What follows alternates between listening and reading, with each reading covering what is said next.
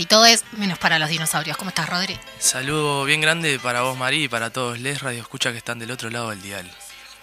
Bueno, otro mediodía, que estamos acá, otro lunes. Otro- ¿Llueve o no llueve? ¿Va a llover o no va a llover? ¿Qué decís? Esperemos que no, pero otro mediodía Pero que porque suena Charlie es García, con, con- por si no saben, este es el programa de La Mecha, los lunes. Estamos acá nuevamente. Y bueno, eh, ¿cómo pasaste el fin de semana? Bien, eh, eh, jugué fútbol el sábado, yo no corro ni al bondi, así que todavía estoy eh, completamente dolorida. Eh, puedo dar fe, igual quiero eh, felicitar a Mariana Arias, yo sí, le, doy, le bajo bastante la caña por acá eh, en la radio, pero la integridad moral está eh, intacta después de jugar lesionada, dejó Juega todo por el equipo, yo jugaba con ella, no puedo decir lo mismo de mis compañeros, ya que no están acá le voy a pegar un palito también. Yo jugué todos los partidos. No, uno me faltaste. No, salí el que me lesioné y al siguiente entré. Bueno, está. Este, Técnicamente sí, lo jugué, no todo el partido, pero bueno, está. Lo que la estoy pasando mal, y, y volviendo ya arrancando al tema de las autorreferencias, que es uno de nuestros segmentos preferidos del programa, eh, no puedo ni caminar. Ya hasta el lunes sigo teniendo resaca de- de- del fútbol que juegue 20 minutos, 40 minutos. No, Los jugaste músculos contracturados. Yo jugué partido además porque jugué un partido con otro equipo, entonces terminé jugando cinco partidos. Ni me hagas hablar, es una traidora. Dolor, país.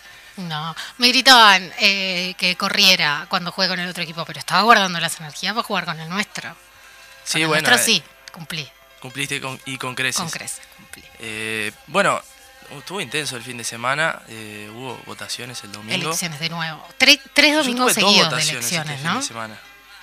Yo voté en las elecciones de Nacional. Bueno, no importa eso. Claro que importan, sí, porque si Bueno, ¿quién acumulamos todo, tenemos en tres semanas, voté cuatro veces. Bueno, cuatro ¿quién, instancias quién ganó en. Nacional? Eh, ganó José Fuentes. ¿Y qué tal? Eh, yo no voy a decir a quién voté, pero no, no voy a decir que anule el voto porque no me parecía ninguno de los tres candidatos competentes a dirigir a Nacional. Pero dejando la autorreferencialidad de lado, ¿qué onda el señor? Eh, este? bueno, ese oficialismo. Balbi, Ahí va. eso mismo. De Curnex y todo lo que viene por ese lado. Y no, y después tuvimos las elecciones del Consejo Vecinal y Presupuesto Participativo. participativo. Eh, a mí me tocó votar en el municipio Cebos, también CH Mari. Sí. Ha Bien. Eh, es- recordemos que es una instancia bastante importante y que tuvieron esta, esta particularidad que después de la pandemia pues, se podía hacer vía internet. Sí, si tenían usuario podían votar por la web. Acá la invitada que nos estaba esperando, que ya estuvimos contando en las radios, que es Mica Melgar, votó presupuesto participativo por la web. Después puede contarnos cómo fue esa experiencia. Del 5 al 11 se podía. Sí, sí, sí. Bueno, Sofía lo había estado hablando la semana pasada, contando un poco. Y bueno, tuvieron que extender también el horario de votación por la gran cantidad de votantes que fueron a votar en el correr del día. Y se ve que a última hora un poco se amontonaron. Y sí, hasta las 8 estuvieron ahí. Una hora punto. extendieron al final. Bueno, Mari, ¿qué tenemos para el día de hoy? Tenemos a Mica Melgar, vamos a darle oficialmente la bienvenida para hablar del MIES y, y de las cosas que están sucediendo.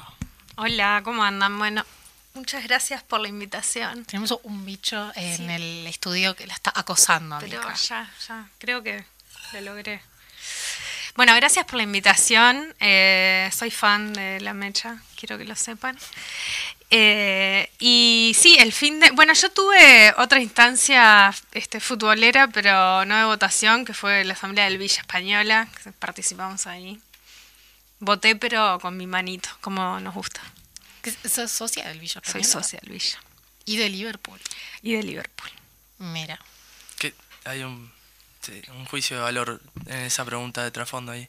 No, sí, bueno, digamos todo. El, el Villa es un cuadro de la B, ¿verdad? Con todo respeto a todos mis amigos queridos. Yo del soy Villa. simpatizante del Villa, no llego a ser socio, bueno, podría perfectamente. Bueno, yo soy no socia por una cuestión casi que ideológica, de que esa forma de pensar el deporte, la integración barrial este, y un club social, eh, me parece que hay que apoyarla con participación y dinero. Y por eso me hice socia Villa. Creo que trasciende un. Soy hincha de Liverpool en realidad, o sea, yo no sigo los partidos de Villa Española. La idea de, de el cariño hacia Villa Española es porque la trascendencia es mucho mayor a nivel de, de los resultadistas futbolísticamente Exacto. hablando. Exacto. Exacto. La implicancia de un club de barrio social que jamás en la vida va a ser campeón. Llegamos al otro que nos encanta, que es hablar de fútbol. Bueno, y sí, y ya podemos meternos Ah, con bueno, nuestro eh, segmento ¿a de hora? noticias. Pará, porque Yo quiero que. eh, porque hoy fue el sorteo de la Champions. sí, hubo. Y hubo ahí una cuestión, pusieron Manchester United, PSG en octavo, dijeron, no, no, esto no puede ser, esto fue un error, y se sortea de nuevo, pero no sé a qué hora de Uruguay. No sé, pero pasa Pues que decía estuvieron 15 en la- horas, pero no la- Estuvieron en la entendí. misma fase de grupos de la Champions. No, no estoy diciendo mucho, la verdad, pero creo que fue por eso, no sé. ¿Cómo? Creo que jugaron en la misma fase de grupos. Ah, sí, yo no entendí cuál fue el, el quilombo, solo sé que estaba todo el mundo histérico porque PSG, Manchester United y cinco minutos después la UEFA diciendo, eh, no, mi ciela. Es como de Ronaldo Messi nuevamente. Claro, era por eso, sí, sí. Y em, nada, y sin el Barça, que quedó fuera, se va a jugar la Europa League. Sí, pero volvamos a lo que verdaderamente importa hablando de futbolístico. Peñarol campeón. Es, eh, bueno, sí, en realidad es que están citando ahora en el juzgado. No, mentira, salió campeón Peñarol. ¿Viste, la- Eh, ¿Vieron la, la historia de Nico Chiapacase sacándose una selfie en el espejo con em, Cepelini? Y Sí. tipo decía, declaranding. Sí, son dos Se lo tomaron que, muy en serio. eh, no, no son mucho La citación. agrado, no lo tengo.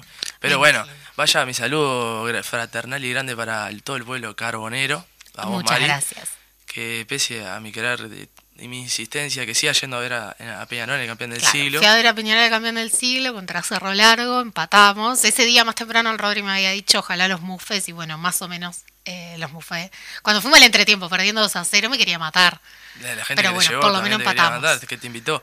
Sí, sí, sí. Y amigas me escribían. O sea, a mí me, me escribieron amigas diciendo nunca más vayas a ver a Peñarol.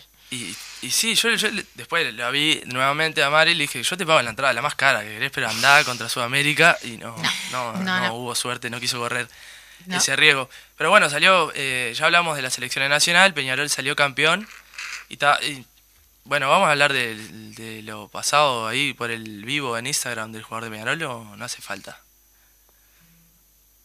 Bueno, eh, me parece que es una, una, una actitud que tampoco lo vamos a, a acribillar a un gurí que tiene 20 años y en un estado de euforia, porque no alcoholismo en una instancia de un ámbito privado, se dejó llevar y, tampoco me parece el masacre de las redes sociales, no me parece justo. No, por supuesto, porque además, o sea, nadie eh, está exento de eso. Nadie tiene de la gente que está acribillando la autoridad moral como para hacerlo Ah, pero en efectivamente. el fútbol no, no, no sabe autoridad moral. bueno. Bueno, y Mari, eh, ¿qué tenés en la noticia que me comentaste? Bueno, resulta que nuevamente eh, el gobierno anuncia resultados de una auditoría que no es auditoría, en este caso del ante la arena. La eh, empresa Ecovis, que fue la que supuestamente había hecho esta auditoría, en realidad informa que eh, lo que realizaron es simplemente un informe preliminar que le falta información de hecho y que no es efectivamente una auditoría, por lo tanto no debería ser así. En M24 consultaron fuentes de Antel que aseguran que nada de esto fue observado siquiera comentado por los receptores de los informes de COVID, pues el alcance de los trabajos contratados, al menos de dos de los ítems que se precisan para la auditoría, no se cumplió. No se realizó una auditoría sobre los costos del complejo, ya que no se cuenta con el dictamen de auditoría, solo con el informe preliminar. Tampoco se cuenta con un dictamen de auditoría sobre las contrataciones de terceros en nombre de, de este. Así que un nuevo auditoría que no es tal para... Hay que ver qué dice el oficialismo ahora. Sí, se suma, ¿no? Se suma a la, bueno, la auditoría que decía lo del piano, que no era un piano, el café Es, vencido. es un poco tragicómico, me parece que esa es la, la expresión. No, sí, sí, la decía y el poco apego por auditorías reales que hay. Pero bueno, em, creo que más allá de, de lo, de lo realmente que es la auditoría, su verdadero plan estratégico es impulsar ese, ese miedo sobre el Antel Arena y esa campaña de marketing sobre los gastos del Antel Arena y todo lo que eso implica. Sobre los gastos de las lo empresas. ponen en el tapete más allá de que después judicialmente derive en la nada, porque es lo que va a terminar pasando.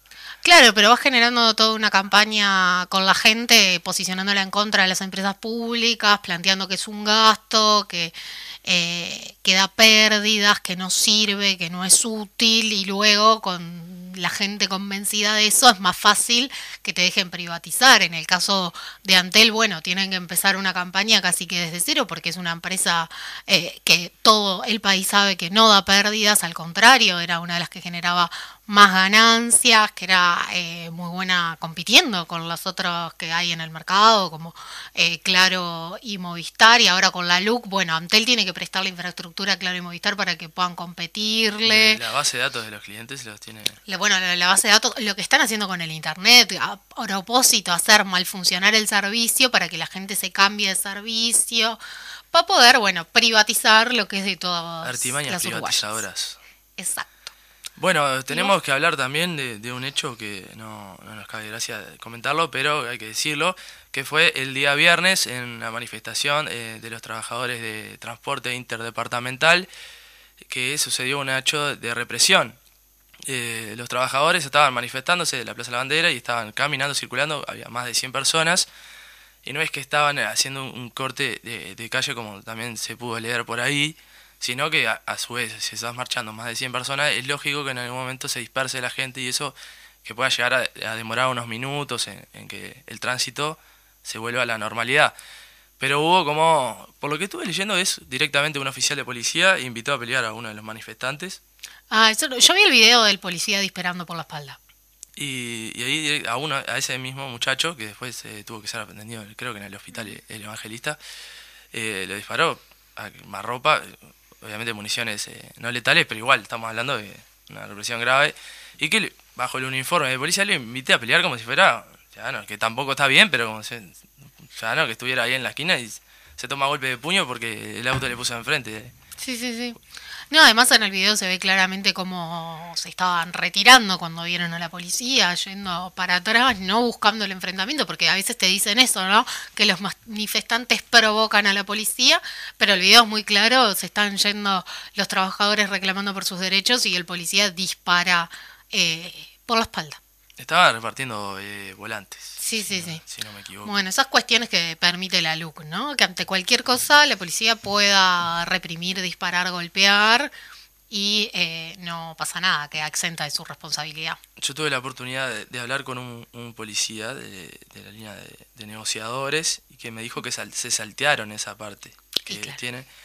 Si bien dentro del marco legal y, también ahora con la LUC están mucho más amparados y se sienten sobreprotegidos por ella, se saltearon la línea de, la instancia de negociador, el policía, que podría hacer eso, que ya ha pasado en otras ocasiones, que se llama esa línea especializada y se evitan este tipo de cosas. Pero no, este, y bueno, eh, no lo llamaron y, y- y terminó derivando lo que pasó. Pero aún así eh, tienen el marco legal, así que no, no creo que pase nada. Eh, según tengo entendido y leí, van a tener una, un encuentro eh, los trabajadores de transporte inter- interdepartamental con el, ministerio, el ministro del Interior, Bien, para ver qué puede llegar a pasar, no sé. sí. Y bueno, ya que estábamos hablando de la LUC, la semana pasada se confirmó que se llegaron a las firmas necesarias y por lo tanto el 27 de marzo tendremos el referéndum, la papeleta rosada por el sí, la celeste por el no. Recordamos que el sí es sí a anular los 135 artículos de la LUC y el no es por mantener eh, la totalidad de la LUC como está ahora. Yo desde acá hago un llamado para que dejemos de usar la pantera rosa en la campaña por el sí. Eh, ¿No te gusta la pantera rosa? ¿No la mirabas? No, no, no, el problema no es la, pantera rosa, el problema es el uso de la pantera la rosa en este tipo de campañas. Ya la hemos vivido, ha ¿El sido un infector se fracaso. puede gustar? ¿O es algo con la pantera rosa nomás que tenés vos? ¿Algún No, no, no, infantil? no, no, no es mío. O sea, ya se ha usado en campañas rosado versus celeste, la pantera rosa, y ha sido un fracaso. Entonces, Mufa casi que, decís, claro, la pantera es rosa Mufa. yeta. es Jetta. Bien, vamos a cambiar. Entonces no necesitamos ni que tampoco se utilice nada que ver con, con la pantera rosa. Exacto. Pero bueno, era, ya se sabía que iba a llegar. Lo que estuvo bueno fue ver los compilados en, en Twitter y en las redes sociales de eh, distintos legisladores y legisladoras eh, y videos diciendo que no se iba a llegar con una... Ah, no, Ah, el lo archivo. una locura. Ay, ¿y vieron la publicación de Bausá? Porque, bueno, la Comisión Nacional Mm. Pro Referéndum presentó un recurso para que no se pueda usar la papeleta celeste. Yo creo que no, no, no debería usarse nunca, porque es evidente que en este país se va a usar para hacer referencias futbolísticas. Y efectivamente así lo hizo Sebastián Bausá, que es director de deporte. De Secretaría General. Secretaría, ahí va. Y eh, publicó una, un dibujo se extraña a Alfredo Chandi. un dibujo muy mal hecho, debemos decir, o sea, pésima calidad, que sigan así con su campaña, que es, eh, intenta hacer una camiseta de Uruguay, dice, la celeste no se deroga.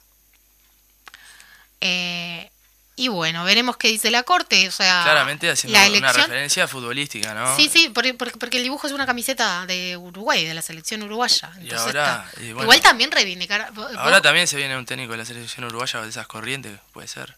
No sé quién decís que es. Y eh, no sé, hoy en día que tiene mucho peso en la AUF es eh, Diego Lugano. Que él le saltó la mano hace rato por intereses políticos creados. Sí, sí, sí, para hacer DT, decís. Ah, no, es muy amigo y, y es socio en negocios eh, de Diego Aguirre. Ah, decís que entre Lu- o sea, Lugano está presionando para traer al Aguirre. Ah, sí, eso no tengo ninguna duda. Pero no es que le está yendo medio mal a Aguirre en Brasil. Eh, sí, obviamente. Dice, para que no sepa que está escuchando el otro programa, hice gesto con la mano que no, no tenía idea. Dejé un bache al aire, pero sí, no, no, no sé. Eh, Diego Aguirre no me parece la mejor opción, pero hay intereses políticos de por medio. Sí. Igual no, no es como el mejor momento para reivindicar a la selección, ¿no? Yo no creo, pero bueno, allá Este, ellos. sí, bueno, Si se quieren pero, equivocar y si eh, quieren usar la bandera rosa con celeste también.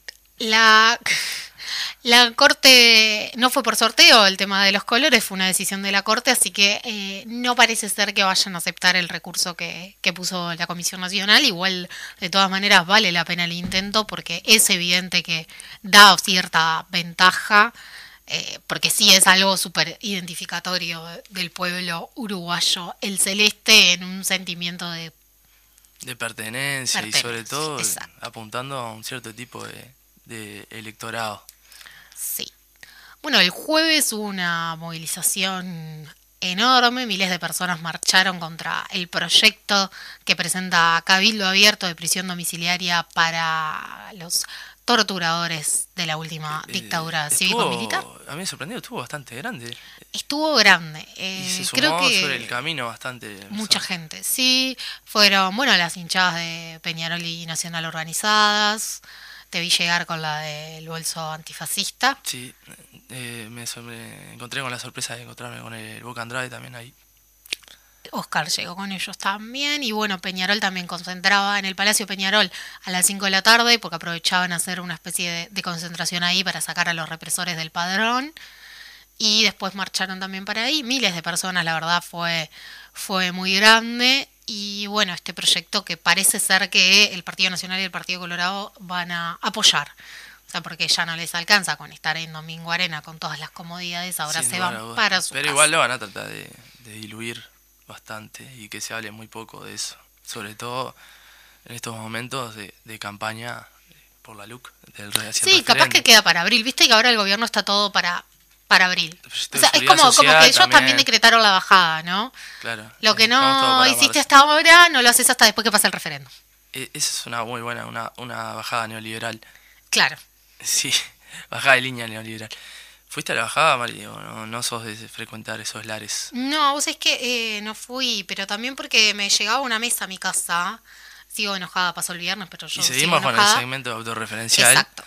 Eh, y mm, estuve todo el día en casa esperando que llegara la mesa. Y resulta, porque nunca avisaron, que a mi barrio van de 7 a 8 y media de la noche. O sea que podría haberme ido todo el día y no pasaba nada. Está, pero de, última, si te compras otra mesa, ya sabes que entre 7 y 8 y media tenés que estar por ahí. No, si encima la fui a armar ayer y tenía ah, una soldadura mal de fábrica. Tuve que cortar con una sierra y todo. ¿Decís vos, Mari? No, obvio que no. Bueno, eh, creo que llegamos por acá desde el primer bloque. Vamos a ir a una tanda musical y ya volvemos con la entrevista central con Micaela Melgar.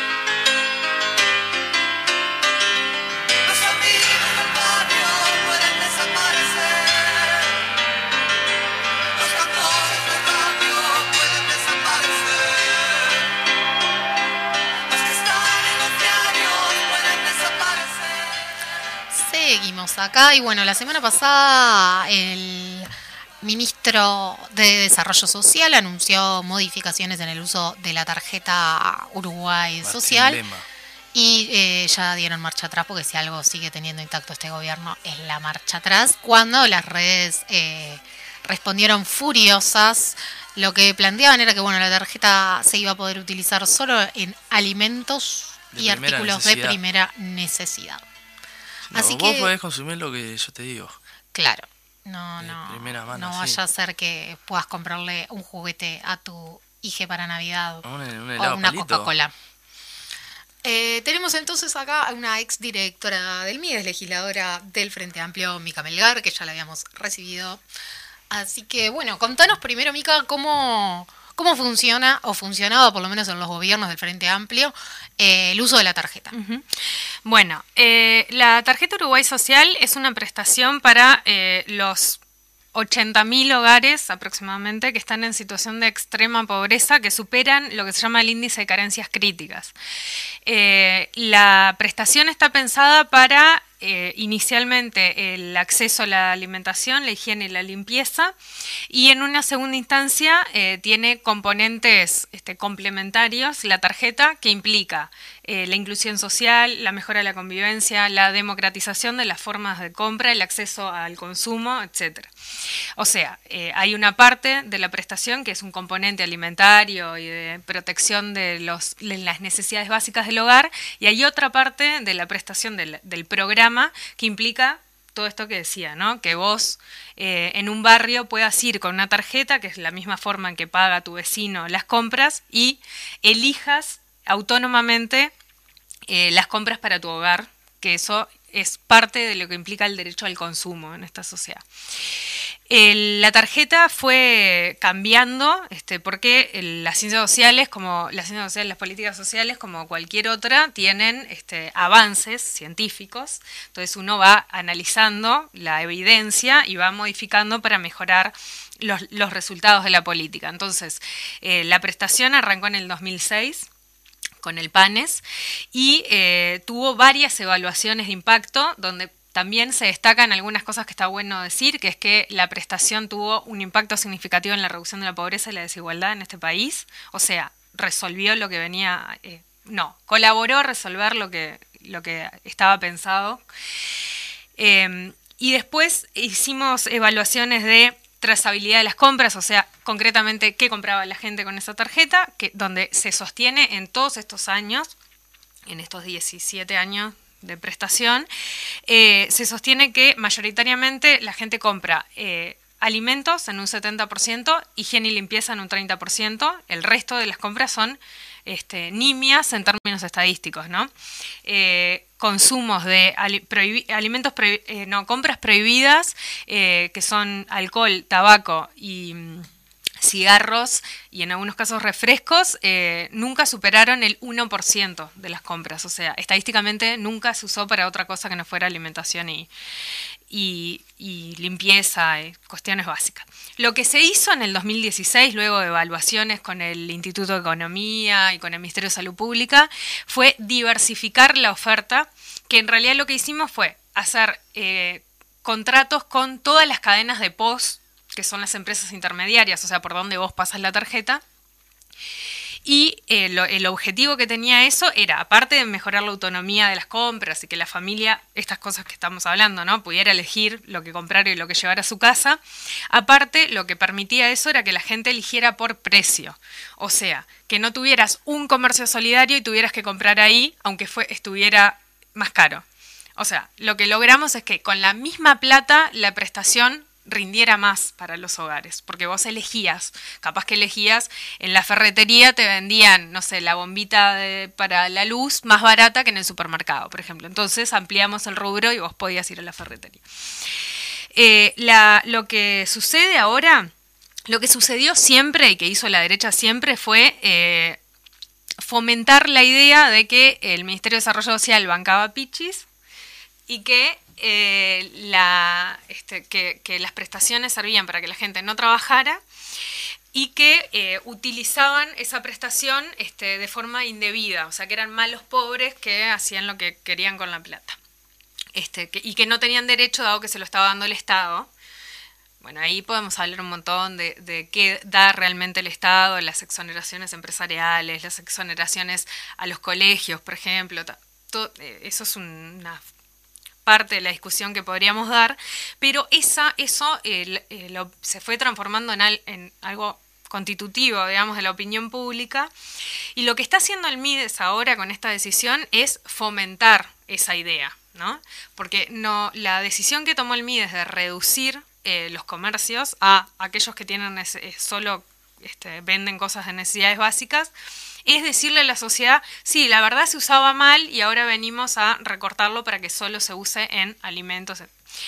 Eh, cuando no tienen eh, forma de demostrar que eso fuera así, ellos nombran este, eh, rubros, por ejemplo, te dicen ferretería, empresas de cable, no sé qué, pero en realidad concretamente el impacto estadístico de esas compras en el programa nunca lo pudieron expresar, o sea, no hicieron un análisis técnico en la realidad para decir yo lo estoy refocalizando porque era necesario.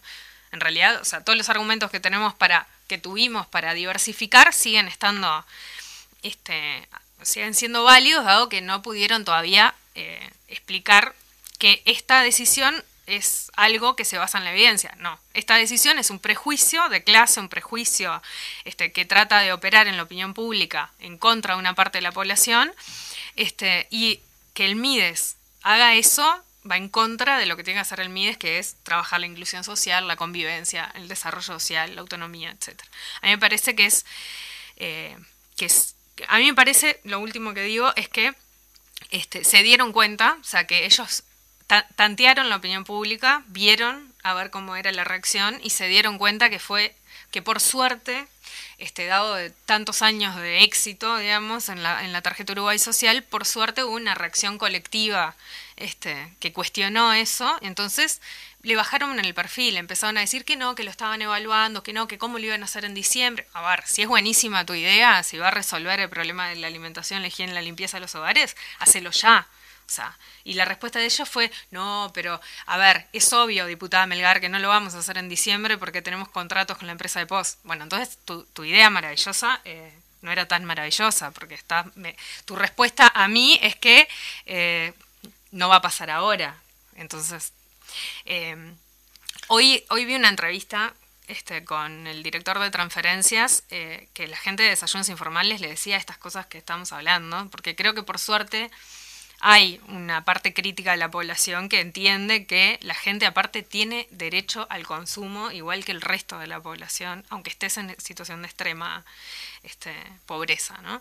Y que hay gente que resuelve la alimentación de otras formas y utiliza la prestación de la tarjeta para mejorar su casa, para comprar un electrodoméstico, una batidora, no sé, para comprar una olla, para, bueno, lo del tema de los juguetes es evidente. Eso es lo que pienso. ¿Cuánto es más o menos el importe mensual que tienen para, o sea, que tiene la tarjeta que pueda ser gastado usado? Bueno, depende de la situación en la que estés. El promedio de todas las TUS, el promedio son unos eh, 3 mil pesos, este, pero la tarjeta más extendida son 1.200 pesos. Eh, eso lo que significa es que eh, según la situación, según eh, la situación de pobreza en la que estés, según la cantidad de gurises que tengas, este, y según el eh, porque en algunos casos, cuando la situación es extrema, se duplica la prestación y tenés tu, lo que se llama tus dobles. De, en ninguna de las situaciones, ni en un hogar de seis gurises en extrema pobreza con tus duplicada, la tarjeta resuelve la alimentación de un mes. en ningún lugar. O sea, es una prestación de apoyo este, que, que, que la gente gasta en alimentación. De hecho, hay un estudio re interesante que se hizo con un grupo de control. Este, o sea, un grupo que tenía TUS y un grupo que no tenía TUS, a ver cómo se usaba, cómo gastaban la plata de cada uno de los hogares. Y el grupo que tenía TUS gastaba mayor porcentaje en alimentación que el grupo que no tenía TUS. O sea, nosotros que no percibimos TUS, gastamos menos en alimentación que lo que gastaban las familias que tienen TUS. O sea, la prestación funcionaba también para, eh, para compra de alimentos con gran nivel nutricional. Que eso es parte de lo que, lo que la tarjeta... Sea, parte de los buenos resultados de la tarjeta, ¿no? O sea, una política que funciona. La otra parte de esto es cuando eh, el MIDES va a anunciar eh, alguna idea, ¿no? Que no sea recortar políticas del Frente Amplio. Pues esa es la otra parte. Todo bien con que vos te parece que eh, los pobres tienen que gastar solo en lo que a vos te parece, pero ¿qué vas a hacer al respecto del desarrollo social? O sea, esta es la idea de desarrollo social. La idea de desarrollo social es recortar políticas sociales del Frente Amplio porque no me gustan. Está, está bastante claro y, y, eh, lo que decís vos, Micaela, tiene la decisión fue para la tribuna, por algo que se iba cultivando en la opinión pública después de varios años y que tiene eh, un carácter de ideológico y un trasfondo importante eh, en tanto de esa gente que alimentó la opinión pública como a los legisladores, porque es verdaderamente lo que ellos piensan.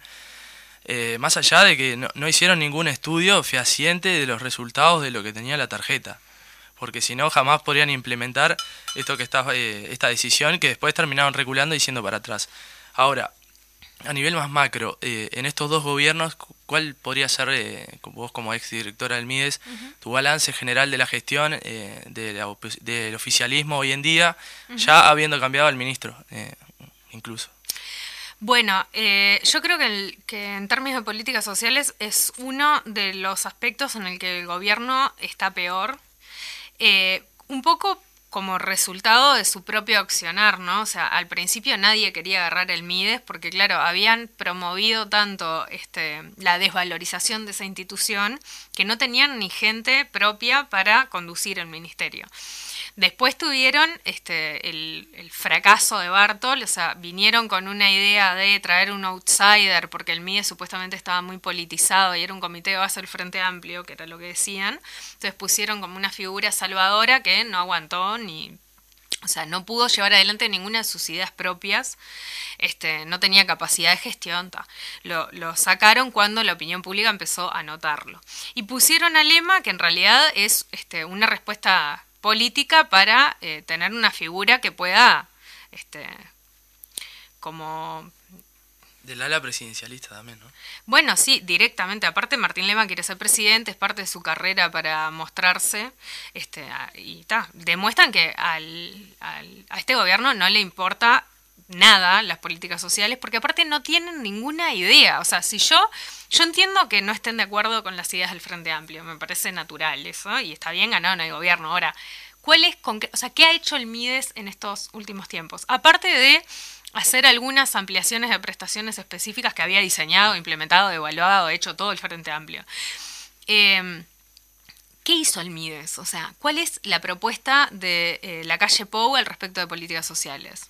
O sea, de verdad que aparte de reducirlas a su mínima expresión, que sea solo transferencias al respecto de la alimentación, que el Estado no se meta en nada.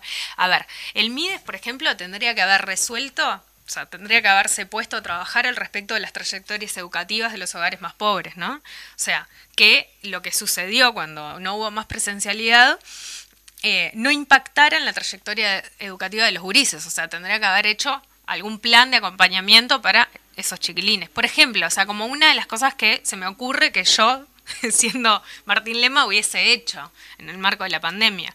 Pero yo no sé si es que son incapaces y no se les cae ninguna idea o que tienen tanto desprecio de clase que el interés único es reducir al MIDES hasta que desaparezca. Es como que para el gobierno, eh, el ministerio, el MIDES es una, una, molestia. Un lastre. Es como un lastre que lo tiene que llevar a cuestas para hacer gobierno.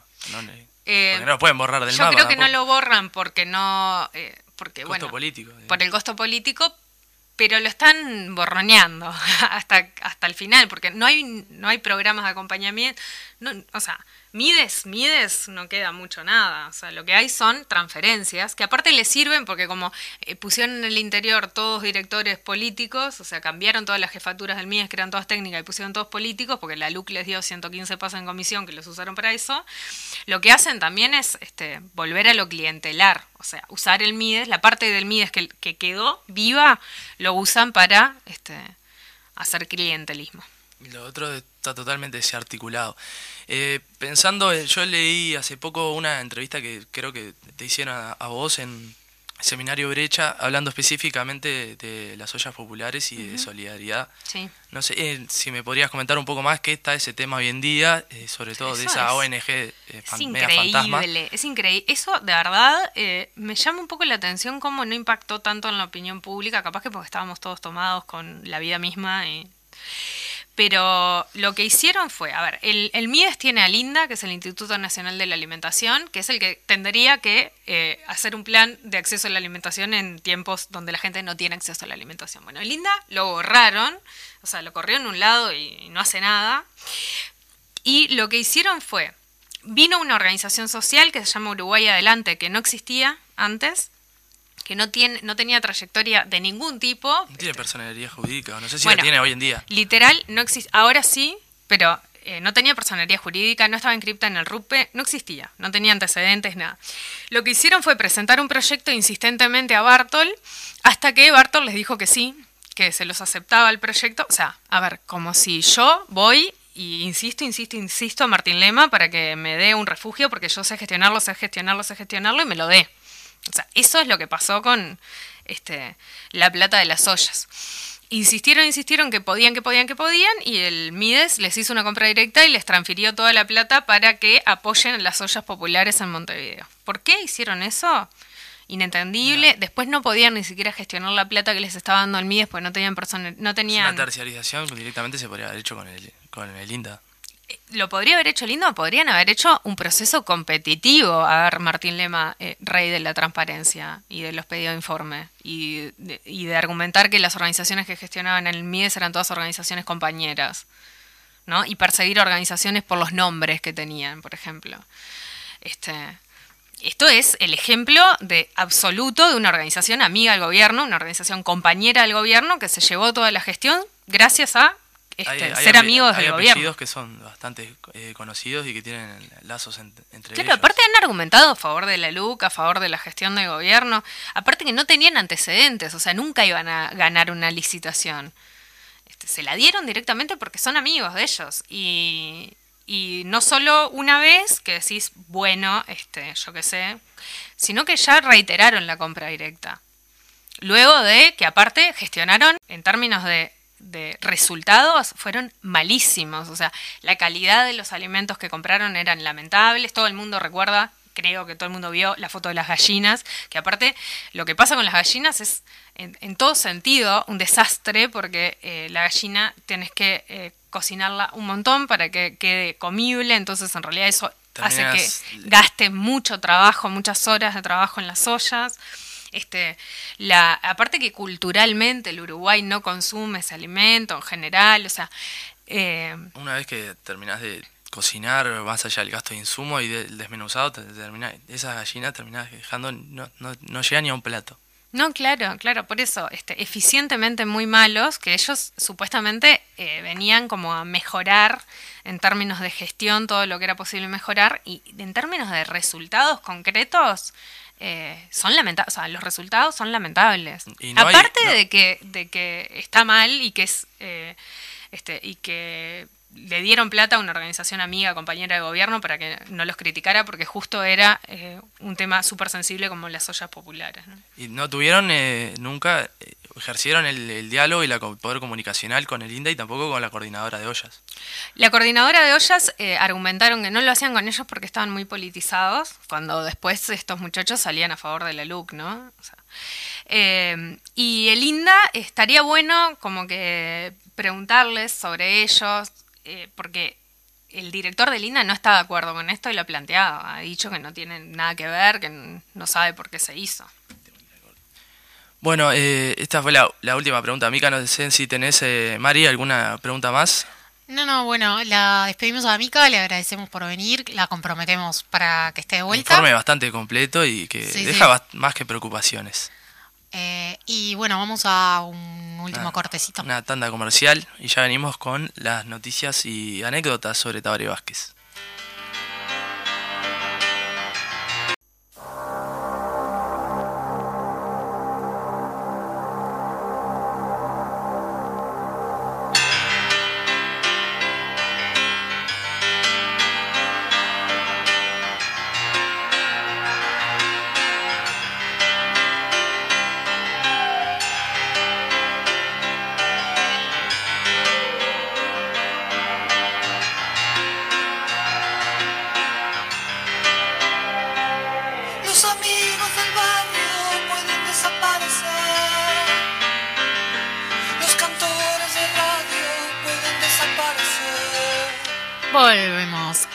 A seguir una segunda parte, podemos decir, de homenaje a Tabaré. Habíamos estado conversando alguna cosa el lunes Del- pasado. el legado autorreferencial que nos había dejado y habíamos, claro, como siempre, y, y hablamos de lo icónico que es Tabaré, que el día de, de que falleció no nos recordamos en qué estábamos haciendo cada uno y cada uno de nosotros.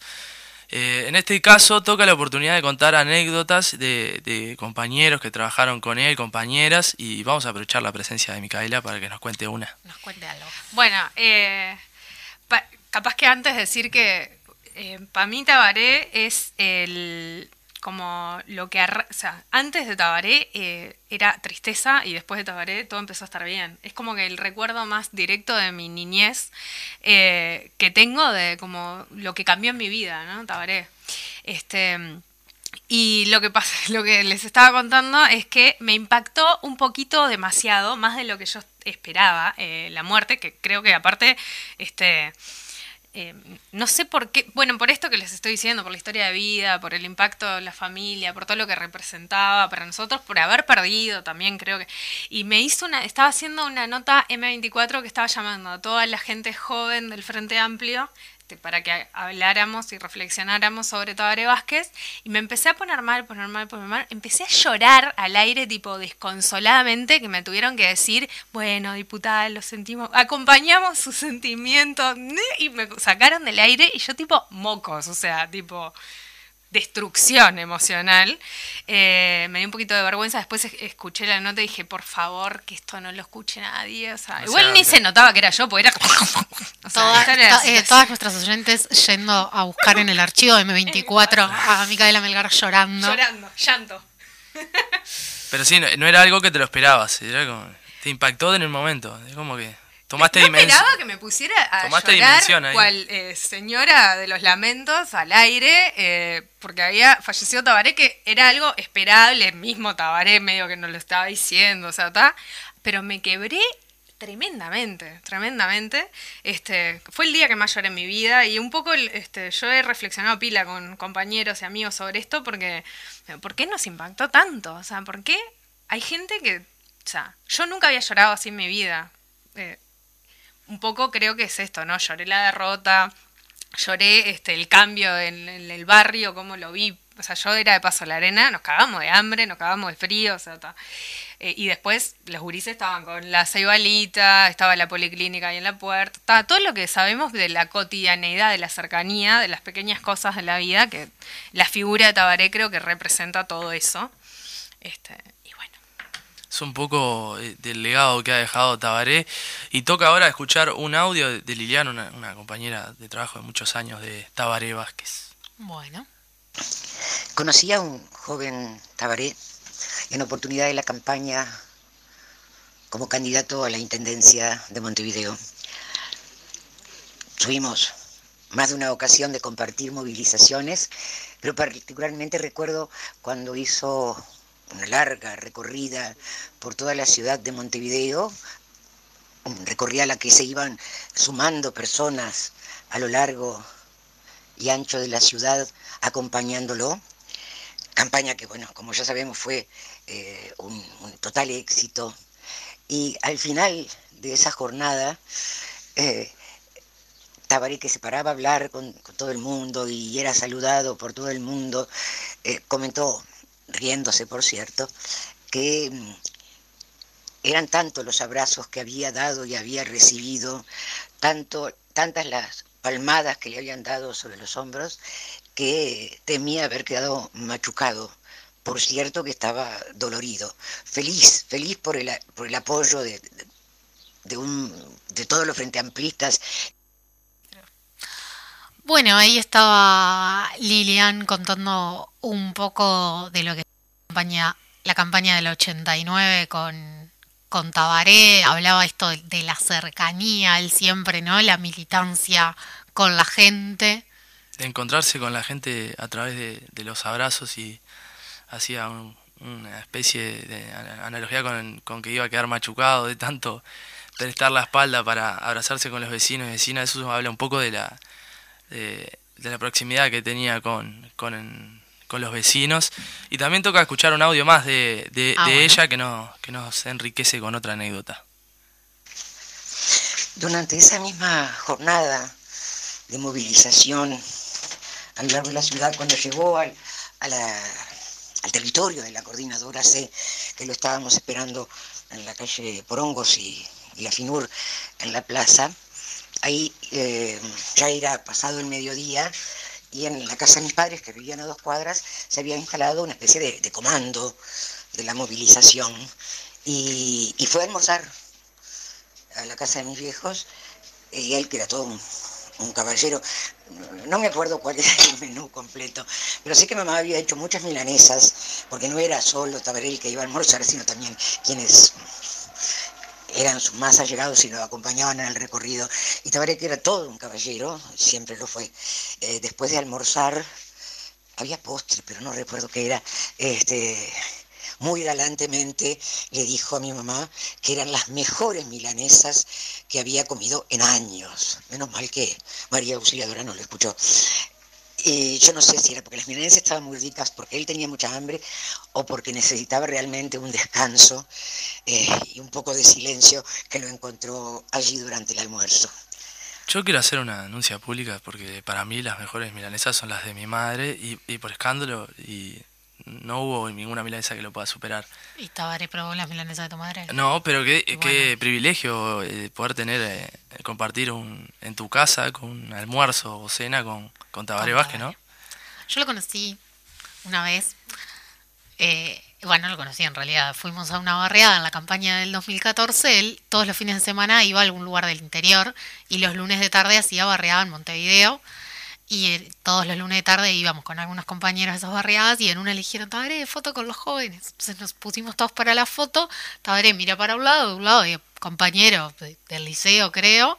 Mira para el otro lado, un compañero de la construcción miro poco más, estaba yo en la punta y agarra, me casa del brazo y dice, vení vos al lado mío que sos más linda. Y corrió al compañero de la construcción, lo dejó para la punta y me puso a mí al lado porque quedaba más lindo salir al lado mío que el compañero. Así que Bien. Tabaré dijo que soy linda. Esa suerte no la correrías con el Boca, que se agradecería con el, con el compañero de la construcción y a vos, Mari, te dejan la punta. ¿Por qué la comparación? Es un chiste, Mari. Bueno, sigamos con otra anécdota. Vamos con eh, Javier Fabra, un compañero de él también, trabajador, que va a contar dos anécdotas. Vamos a escuchar la primera. Quisiera eh, recordar su magnífica e insuperable memoria. Él nos tenía presente nuestros nombres, este, el nombre de nuestros hijos, sabía la problemática de cada uno de, sus asistentes y era muy conocedor, lo, lo- asumía en su cabeza y, y lo memorizaba y lo tenía presente permanentemente. Eh, eso como una forma de recordarlo. Bien, eh, eso habla de, también de, la humanidad de de la humanidad, ¿no? De que nunca, a pesar de todo lo que hizo, porque fue presidente de Frente Amplio, intende- intendente, dos veces presidente de la República, pero a la hora de conocer todos los nombres, preocuparse por eso, ¿no? Que, que capaz eh, puede ser una- algo ínfimo, pero para la otra persona es, es un poco más que eso. Es estar Sin bastante duda. cerca, como que te conozcan. Sí. Así ¿Escuchamos que la otra? escuchamos la otra. Eh, otra de, las características que, tengo presente siempre fue lo, cariñoso que era con los niños. Eh, recuerdo una despedida que nos hizo cuando dejaba la presidencia, que nos invitó a los, compañeros que integrábamos su, equipo y las familias. Y ya estando muy enfermo, lo cariñoso que fue con todos los niños que participaron. Bien, eh, nuevamente hablamos de- del afecto y, y la cercanía de Tabaré Vázquez. Creo que Javier lo deja bastante claro en, en las dos anécdotas y en los dos audios de la importancia y, y la cercanía que tenía Tabaré Vázquez. Eh, nos, nos pasa esto de caer bastante en la reiteración cuando escuchamos los audios y, y contamos nuestras anécdotas. Creo que eh, hay denominadores comunes ahí y eso habla de- más allá de- del legado político de la humanidad Sí, bueno, que tenía en, Tabaré. En Instagram que, que estuvimos preguntando anécdotas, mucha gente comentando que, que lo había visto personalmente o conocido en los comités, pero participando en, en- en los comités, escuchando a los compañeros, ¿no? No solo de voy, hablo yo y me retiro. Bueno, una de las primeras cosas que dijo que iba a hacer cuando dejara la presidencia era empezar a recorrer los comités de base, pudo ir personalmente a uno, pero después hizo toda una movida virtual con un montón de comités, siempre volviendo a las bases frente amplistas. Y bueno, hablando del Frente Amplio, vale hoy recordar el aniversario del general Liber Seregni y también otra figura importante para, para el Frente Amplio y lo que es la construcción de la fuerza política de izquierda de nuestro país. Sin lugar a duda, eh, hablamos de las dos figuras icónicas, de dos de las figuras más icónicas e importantes de lo que es el Frente Amplio. Pero bueno, ha llegado eh, llegar al cierre del final, eh, el final del programa, 59, falta un minuto para que sea la una del bien, ahí mediodía. parecía que no llegábamos, pero No, llegamos. lo tenemos todo controlado. Acá hay trabajo de preproducción, Mariana. Eh, ¿qué, te- qué esperás? No podemos yo esperar menos en de la mecha. Antes de despedirme, quiero mandar un saludo una fiel, un fiel escucha, como es eh, el comodín de la mecha. Así que vaya saludo bien grande. Pero bueno, despedí a tu gente, Mari. Un placer de siempre estar con ustedes. Saludo para Mica también. Despido a mi gente hasta el lunes que viene.